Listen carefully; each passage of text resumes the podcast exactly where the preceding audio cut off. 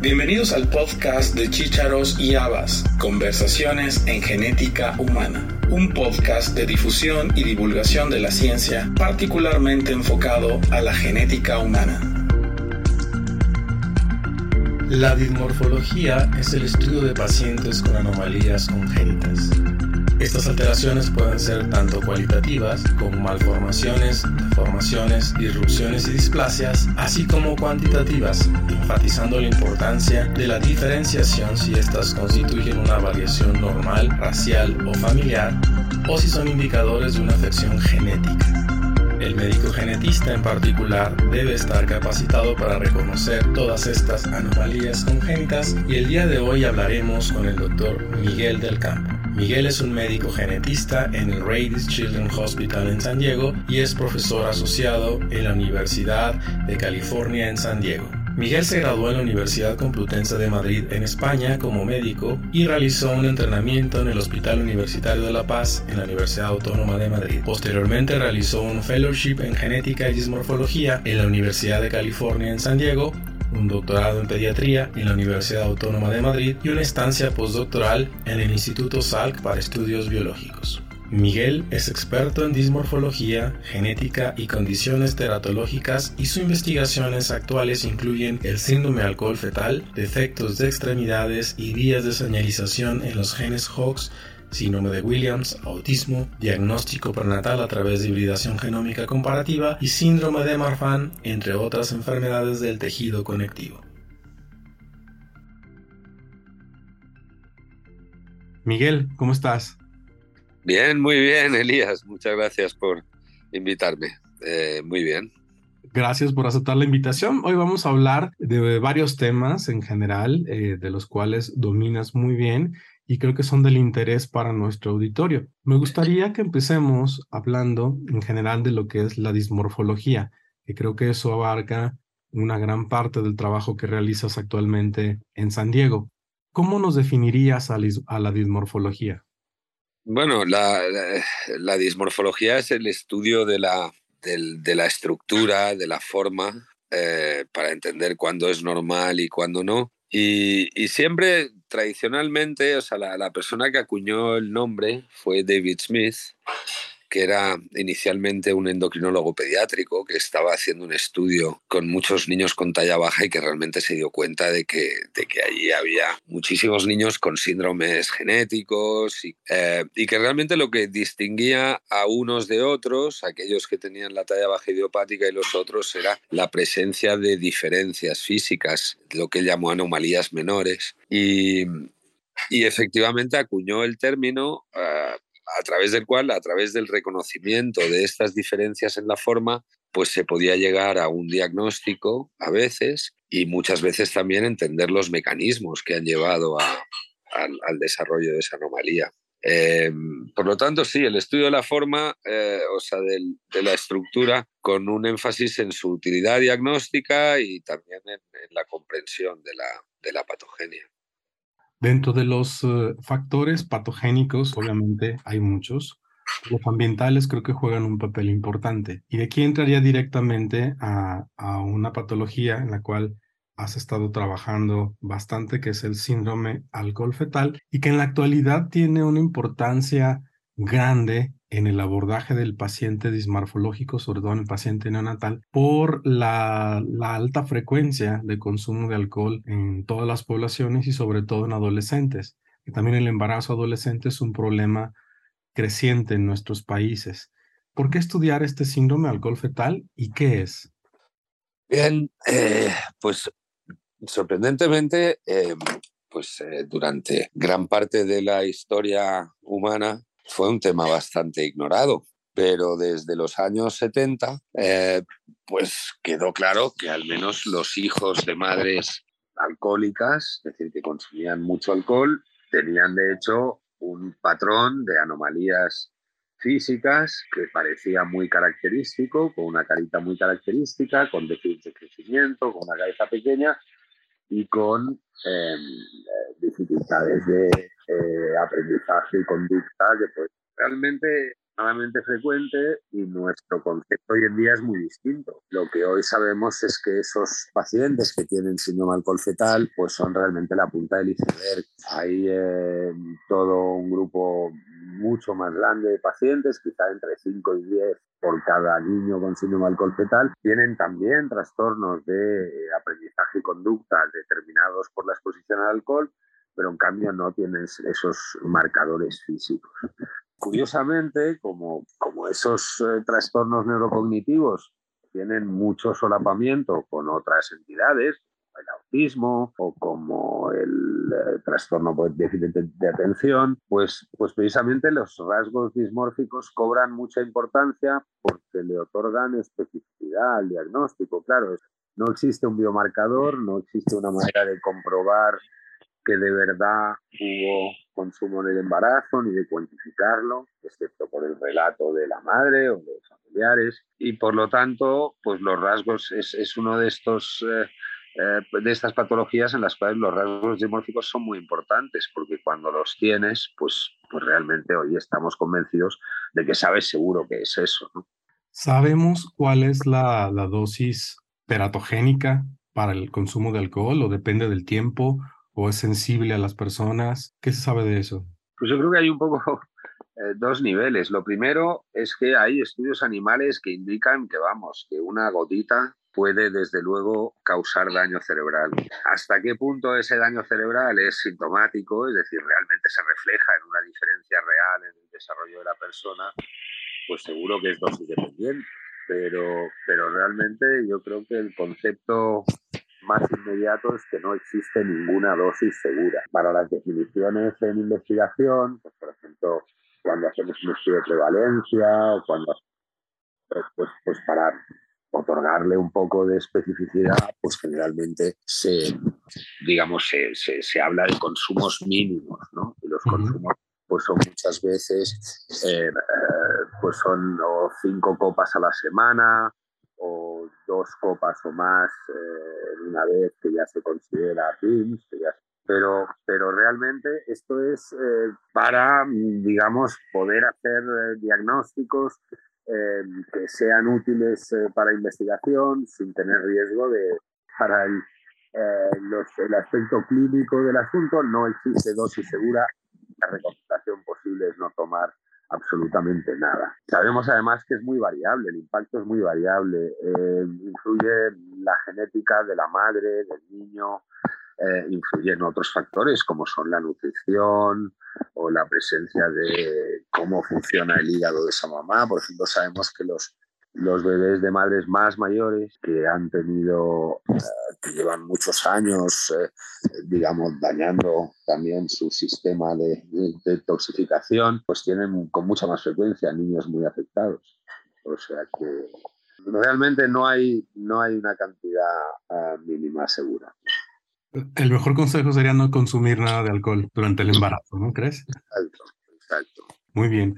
Ahorita también recuerdo que tienes este, un trabajo muy importante sobre el virus Zika y el efecto teratogénico y que también ha sido importante tu trabajo para eh, delinear este síndrome y sobre todo entender los mecanismos fisiopatológicos de la microcefalia asociada a Zika y todo el aspecto sindromático. ¿Qué nos puedes platicar del Zika y sobre todo ahora que estamos en otra pandemia que se ha borrado un poco de la atención del público eh, la existencia del Zika? Y bueno, pues el Zika, bueno, en fin, o sea, Realmente lo primero eh, para mí fue un privilegio tener eh, amigos en, Brasil, sobre todo la doctora Lavinia Schuller, que realmente me incluyó en, en, esa experiencia y para mí es importantísimo porque la verdad es que como dismorfólogo eh, es, es, muy, muy interesante porque lo que vemos en los niños nos explica perfectamente lo que ha ocurrido. Entonces, eh, sí, o sea, nos, nos, damos cuenta que desde el punto de vista de la dismorfología es muy interesante porque estos hallazgos de destrucción del cerebro que llevan al colapso del cráneo y a, a tener una cantidad de piel redundante y de huesos solapados en el cráneo es muy característico y también nos, nos hace ver cómo de absolutamente agresivo es, el, es la patología que en unos cuantos días realmente es capaz de infectar el cerebro y, destruirlo en gran parte, ¿no? Eh, y luego, desde el punto de vista humano, pues, pues realmente nos enseña que, todavía estamos muy expuestos a tragedias. Claro, eh, evidentemente la tragedia del COVID desde el punto de vista de los macronúmeros pues es incomparable, claro, porque ha afectado a todos los estratos y, a toda la, humanidad con números muy grandes. Pero la realidad es que lo que ocurrió en Brasil y después en algunos otros países, realmente la gravedad de afectación de estos niños que son la mayoría de ellos eh, graves, graves discapacitados, pues es, realmente llamativa, es realmente increíble cómo seguimos encontrando agentes, virus y cómo, y cómo tenemos definitivamente que ir siempre monitoreando y teniendo alertas epidemiológicas, etcétera. En Brasil se discutió muchísimo. A nosotros, de hecho, nos enviaron, a mí me enviaron las fotos de allí. Eh, para que les dijera si me parecía el síndrome alcohol fetal lo cual evidentemente pues no, no se parecía nada. Pero pues en, relación al Zika, muy interesante el mecanismo de, de, disrupción del desarrollo cerebral, es decir, realmente de un trastorno adquirido durante el embarazo que, que, que, altera mucho la morfología y luego desde el punto de vista humano y médico, pues la verdad que una gran tragedia que ojalá sepamos evitarla, ojalá sepamos de, porque estos casos volverán a gotear volverán, lo que es difícil eh, debido a la, a, realmente la enorme infectividad que hubo en su momento y, tal, e, es difícil que lleguemos, yo creo, a, epidemias tan serias ¿no? en determinados sitios, pero, pero volverá a ocurrir. O sea que hay que tener los ojos abiertos para poner medios cuanto antes. E, eso que mencionas es muy importante y sobre todo considerando ahora que estamos todavía sin salir de la pandemia de COVID, ¿Ha habido evidencia o existe publicaciones que determinen eh, algún efecto teratogénico de COVID en humanos? Pues realmente no. Y en nuestro departamento lo estamos haciendo bastante. Sí que parece que hay un aumento de parto prematuro. Hubo, eh, hay estudios poco concluyentes porque también hace falta grandes números, pero me da la sensación de que, bueno, de que cuando se hagan metaanálisis quizá haya un pequeño aumento del, de la mortinatalidad, o sea, de, la muerte en tercer trimestre, eh, pero, pero no, nada teratogénico realmente. Nada teratogénico, gracias a Dios. Eso es una muy buena noticia. Y de hecho, nosotros, además, y bueno, y lo mismo en relación a la vacuna, por supuesto, hoy en día sabemos que está recomendadísimo vacunar a las embarazadas. Claro, claro. Esa pregunta se la hice a Ignacio Sarante hace dos años, justo cuando empezábamos a, entender el panorama de la pandemia. Y bueno, una de las recomendaciones que él hacía era estar pendientes de las, las vigilancias epidemiológicas en cada país para detectar cualquier momento en la, en la incidencia de cualquier malformación, ¿no? Y afortunadamente, a dos años de distancia, pues parece que al menos en esa parte estamos libres por el momento. Pues sí, realmente el panorama ha cambiado enormemente, gracias a Dios porque ya es otra enfermedad, no hay duda, vamos. Claro, claro. En relación también a la dismorfología, vamos a entrar ahora al libro del Smith. ¿Qué nos puedes contar de este libro que sigue siendo un pilar para el estudio de la dismorfología? Bueno, pues es, eh, bueno, yo que sé, primero que es un privilegio que yo ahora esté incluido en las dos últimas ediciones, por supuesto, pero, pero es curioso, nosotros lo tenemos eh, Ken Jones, mi jefe, que sigue trabajando a los 82 años, tiene una biblioteca donde tenemos todos los artículos originales y los libros originales de David Smith.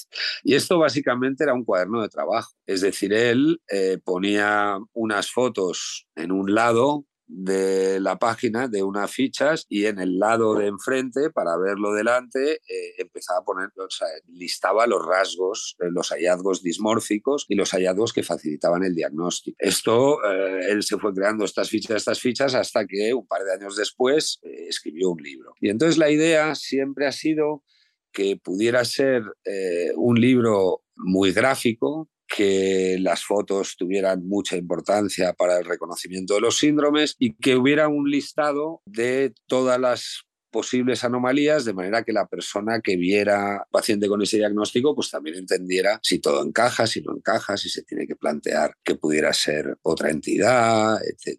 Entonces es verdad que en el, en el mundo de hoy, hombre, hay muchísimos más recursos que antes, ¿no? O sea, esto era eh, definitivamente era era un libro, una herramienta fundamental, ¿no? Porque además era casi, casi la única. Eh, claro, ahora tenemos muchas cosas, ¿no? Pero yo sigo pensando que esa, ese énfasis en, en las fotografías, en la descripción de la forma, en un relato breve del manejo y de la, la historia natural de los pacientes, pues pienso que es muy útil. Lo utilizan genetistas, pero lo utilizan muchísimo neonatólogos, por ejemplo. Lo utilizan bastantes eh, perinatólogos, bastantes eh, especialistas en imagen prenatal, porque, bueno, pues, pues yo creo que esos, esos aspectos gráficos y también la, la concisión, pues, pues lo, hacen, lo hacen todavía un libro muy útil. Yo, por supuesto, le tengo, le tengo muchísimo cariño y en su momento, pues yo creo que durante muchas generaciones, pues ha sido un, un, un libro bueno y muy útil, sí, sí.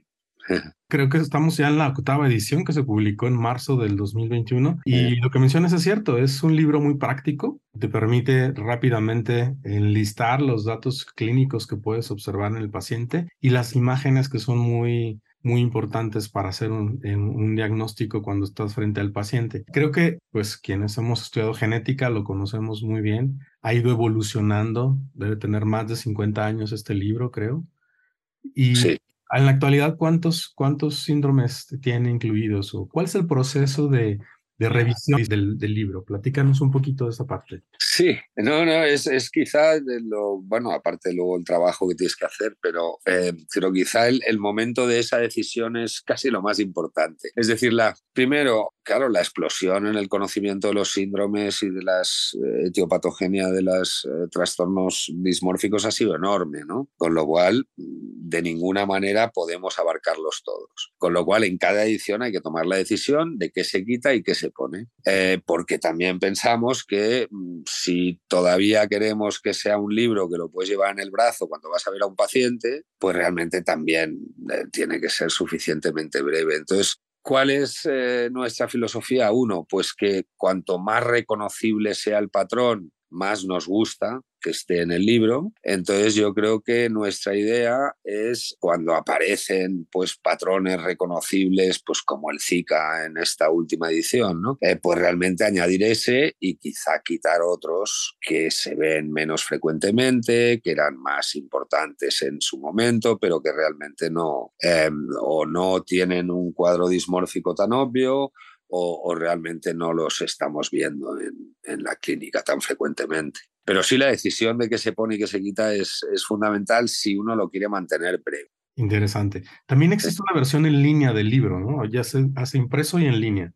Sí, también hay una, una, versión en línea, la cual sí, también, o sea, puedes, eh, me parece que puedes, puedes tener la versión en línea solo, pero luego además el que compra el libro tiene la versión en línea sí. Y, y sí, no sé, yo, yo, yo realmente estamos trabajando con un, con un amigo que hace también fotografías 3D y tal, y, yo, yo veo como una posibilidad en el futuro de intentar darle un, un giro un poquito tecnológico eh, para ver cómo nos pudiera enseñar dismorfología, pues quizá con imágenes más avanzadas o con tal, ¿no? Intentando tampoco alejarnos totalmente de la simplicidad, pero a lo mejor, a lo mejor yo me imagino mirando alguno de los síndromes con unos lentes Oculus en el futuro y, y un poquito viendo lo, la descripción de las anomalías menores pues de una manera más interactiva o que pudiera, ¿sabes? eso es quizá mi, mi sueño para el siguiente paso si queremos mantener el libro Claro, sería más que nada usar inteligencia artificial, ¿no? Sí. El uso de fotografías 3D está revolucionando también el, el área de, de la identificación de, de, patrones. Creo que los más avanzados son los israelíes actualmente. Hay una aplicación Face2Gene que es, es, bidimensional, pero están trabajando ya en la fotografía tridimensional precisamente para aprovechar eh, estos algoritmos faciales y poder eh, ser más precisos en la identificación. Pero eso que mencionas de utilizar lentes también sería algo muy interesante y que permitiría actualizar, mantener, modernizar más bien el libro y mantenerlo vigente. Sí, ya, ya, veremos qué podemos hacer, pero sí, en eso, en eso andamos. Curiosamente lo que dices, eh, yo colaboro en un consorcio grande de investigación en, en eh, trastornos del espectro alcohol fetal y uno de los compañeros, Mike Sari, que había trabajado con otro que también conocemos bastante, llama Peter Hammond, que ya lo había hecho en el pasado, que eh, realmente él se dedica a la imagen tridimensional de la cara para el reconocimiento de la exposición prenatal al alcohol a través de, realmente reconocer eh, las diferencias en volúmenes, en crecimiento, en, que puedan ser detectadas automáticamente. Y la realidad es que hay mucho éxito en, incluso en detectar pacientes con exposición al alcohol que con los rasgos dismórficos no somos capaces de diagnosticar de síndrome alcohol fetal. O sea que realmente el reconocimiento de esas diferencias cuantitativas en la forma y en el crecimiento de la cara va mucho más allá de lo que nosotros somos capaces de apreciar con el ojo simplemente. O sea que, que yo creo que sí que hay un gran futuro en eso, por supuesto. Interesante. ¿Cuántos años tienes trabajando en el libro, Miguel? Pues eh, del 2000 11 o 12, 2011 o 12, sí. Eh, yo eh, me había formado aquí en, el, eh, en este departamento con Ken Jones, luego me fui a España muchísimos años, pero bueno, pues venía de vez en cuando, hacía trabajos con ellos en, en otros países, sobre todo en relación a estudios de prevalencia, síndrome alcohol fetal, y un día me invitaron a hacer esto y bueno, pues por supuesto que, que, que decidí, me vine me vine un par de meses a San Diego y trabajamos en ello y la verdad que fue una experiencia estupenda, estupenda. De, hecho, hacia allá va mi siguiente pregunta. ¿Cómo llegaste a San Diego? Sé que estudiaste, eres español, sí. en la Universidad Complutense en Madrid, luego un entrenamiento en el Hospital Universitario de La Paz, sí. en, la Universidad Autónoma de Madrid, y luego te fuiste a la Universidad de California.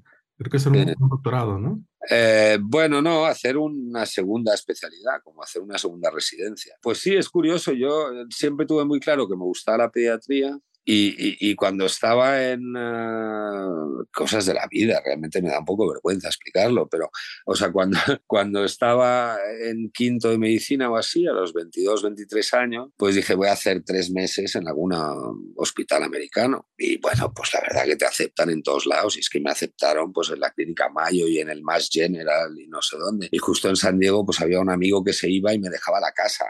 Bueno, pues vamos allí. Y entonces llegué allí y cuando pido las rotaciones, me ponen dismorfología y yo, si quieres que te diga la verdad, me puse un poco enfadado porque dije, ¿qué es esto? Claro, yo uno va con la pediatría, los cuidados intensivos, ¿sabes? Parece que es lo único que te importa en aquella época. Y bueno, y ya conocí a Ken Jones a los 22 años, conocí el campo, después eh, hice la residencia de pediatría en España, fui neonatólogo tres o cuatro años y me di cuenta realmente que, que cada vez me orientaba más a ese campo. Acabé en la unidad neonatal pues viendo yo todos los niños dismórficos, eh, dándome cuenta que, que bueno, pues que disfrutaba, disfrutaba intentando entender esos, eh, esos síndromes y también eh, comunicando con las familias, evaluando los aspectos genéticos, etc. Y luego es verdad que cuando ya te abres a la genética en general, más allá de simplemente la dismorfología, pues sí es verdad que es un campo apasionante. O sea que, pero sí, pues una serie de casualidades por la que llegué a San Diego. Y luego pues sinceramente eh, son eh, unas personas, eh, los del departamento de aquí, que es que, son un poco como, como familia, ¿sabes? O sea, realmente yo no, no me hubiera venido a trabajar a Estados Unidos menos aquí, yo creo, porque, pero, pero había tanta colaboración que, que me atreví y aquí estoy, llevo ya siete años. Muy bien, sé que también tienes una colaboración muy estrecha con colegas genetistas en Tijuana para evaluar también pacientes eh, mexicanos. Platícanos un poquito de esa experiencia. Sí, pues eh, hace, fíjate que ya cuando yo era fellow en San Diego, el 96 al 2000 ya existía esta consulta. Entonces eh, fue, hay un hospital que se llama Hospital Infantil de las Californias, que es un hospital como de especialidades pediátricas, eh, ambulatorio, creado a través fundamentalmente de donaciones y que realmente, aunque es un hospital privado, pues la realidad es que se adapta muchísimo a las finanzas del paciente y, debe haber muy buen acceso porque nos vienen eh, muchísimos pacientes. Entonces, dos veces al mes tenemos una consulta en la cual vamos tres genetistas con tres cuartos y a lo mejor vemos 20, 25 pacientes en un día. Y, y bueno, eh, pues eh, yo diría que, yo veo que hace 20 años pues funcionábamos mucho más como un silo, en cierto modo. Y, y, además nuestra capacidad de hacer pruebas genéticas era mucho menor, con lo cual éramos, bueno, pues muy creativos en la dismorfología, pero con poca confirmación. Curiosamente, por la colaboración con Illumina, en los últimos años hemos tenido la posibilidad de hacer más de 200 genomas. Entonces, sinceramente, también ha sido una, pues una experiencia muy interesante en todos los aspectos de consejo genético, los aspectos culturales, todo, ¿no? Porque, bueno, pues a familias eh, muchas veces sencillas, desde luego con pocos conocimientos de genética, pues al final estás explicando un estudio de genoma, estás haciendo los consentimientos, estás devolviendo los resultados, estás intentando eh, contactar a sus médicos de manera que que el, que el eh, resultado sea útil para el paciente y no se quede en un puro ejercicio de vamos a diagnosticarle. Y la verdad es que ha sido muy, muy positivo. Yo creo que ha sido muy positivo y que también los, los genetistas locales eh, que no tenían, la, y los neuropediatras, vamos, que no tenían la oportunidad de tener estos diagnósticos, pues yo creo que lo están disfrutando y aprendiendo muchísimo, porque claro, al final solo aprendes si sabes lo que tiene el paciente, si no, se pasa por delante y no se aprende nada, claro. Claro, claro.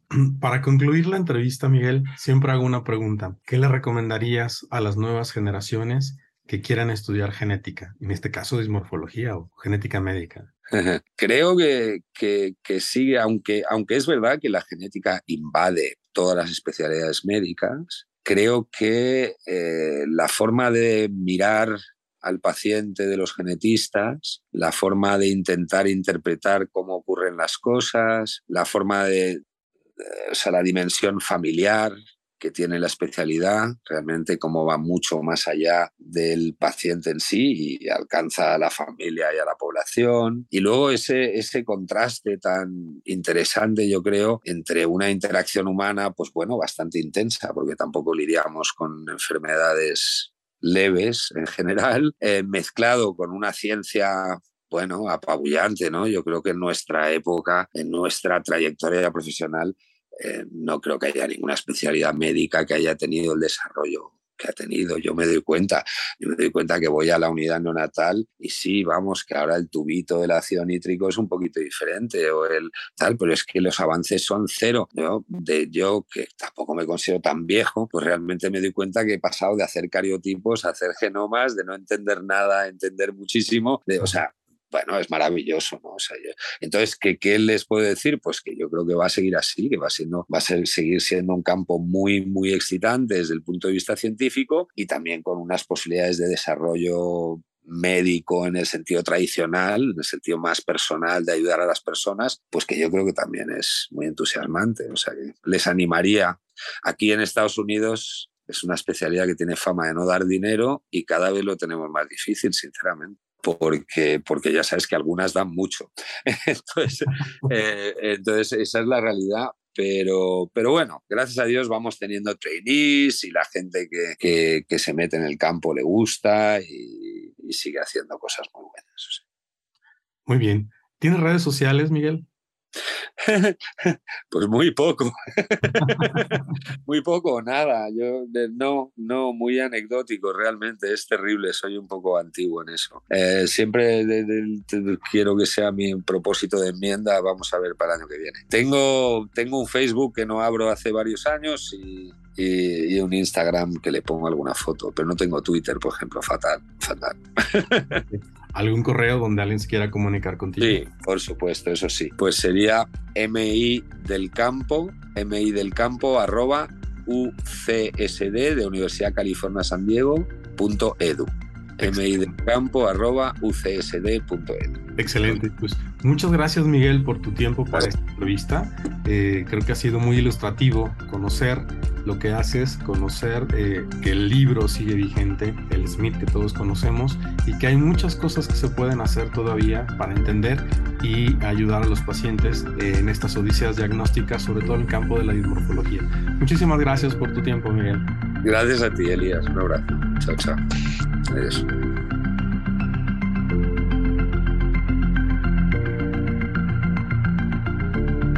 Gracias por haber escuchado este episodio del podcast de Chícharos y Habas, Conversaciones en Genética Humana. Te esperamos la próxima semana con un nuevo episodio y te invitamos a que te suscribas gratuitamente en cualquiera de nuestras plataformas. Estamos en Acast, iTunes, Spotify, Google Podcast y Amazon Music. Y síguenos también en nuestra cuenta de Twitter, arroba chicharos y amas.